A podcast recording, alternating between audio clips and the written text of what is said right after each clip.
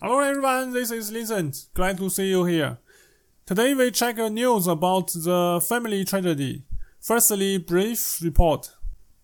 May 23rd, 2020. In the evening of that Saturday, the 15 years old doctor spent the weekend with her 45 years old mother, who was a lawyer. The girl gave her mom a sweet massage while her mom paid no attention to this. Then the girl took out the string she prepared before and strangled her mom from behind.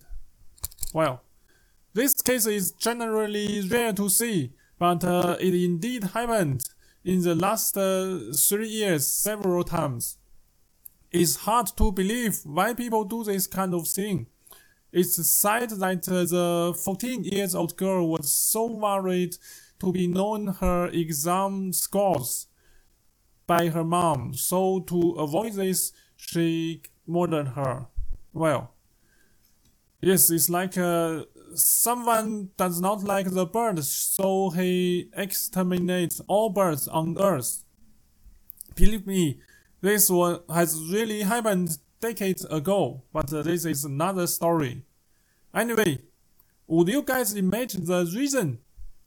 Probably not, because um, well, I actually can't understand, because it was uh most for most of us in China, the children is really hard, especially it is the nightmare before the exam scores come out. And this is not only about the scores. The core problem of this case is that uh, the bad relationship between parents and children. The parents don't don't really care about the case, and uh, it's not enough just uh, to offer plenty of food and uh, money even. Is it love by just uh, deciding everything for her children? Definitely not. It reminds me uh, common saying in China. Mm, there is a code that uh, your mom thinks you are cold. For us school students, the scores means everything. We could get big rewards for a nice exam, for example, money and cell phone or anything else. Well, here, the cell phone is not allowed to be used in the school anyway.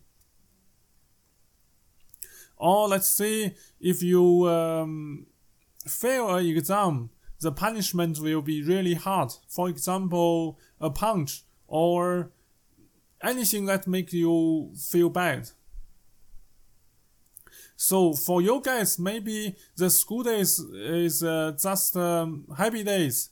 It's um, sports. It's um, beautiful boys and girls. But for us, children in China, well, it's really a bad memory. For me, even also. We have to learn so hard to win anyone else. We often do not have sport courts or music courts. We have to wear the same clothes and uh, not allowed to wear our own. And the relationship, the romantic relationship in China in the school this is like a federal crime. Really, this is really not allowed. Okay, let's get back to the case. So the last message the mother sent to her doctor was a poem, saying the doctor was such a treasure. That that means everything to her. Um, the mother will try to get it. For example, if the doctor wants uh, um, sheep sheep meat, she will buy it from Australia, and something like that. And the mother begged the love back of her doctor. Ironically, the doctor uh, sent the mother also one letter after she killed her by saying, Mom, I love you. But uh, as you strangled me in mental, I will strangle you in physics. Well, this is really one family. But the neighborhood is different. The neighbors all saying that uh, uh, the relationship is really nice and the girl was a quiet and nice girl. They have even no quarrel on the, the street. And even the girl was taken by the police, she did not cry. So what is the really reason for this tragedy in deep? Definitely not some kind of exam. Um, I think it's the stressful life we all children have in China and the pressure parents are. What would you guys feel if your parents uh, push you every day for some impossible goals? Or the, um, if you persistently get messages and callings telling you to achieve a high level in life that you will never make it? I will definitely get sick, really sick. As spoken, many parents children relationship in China is really not so normal and positive.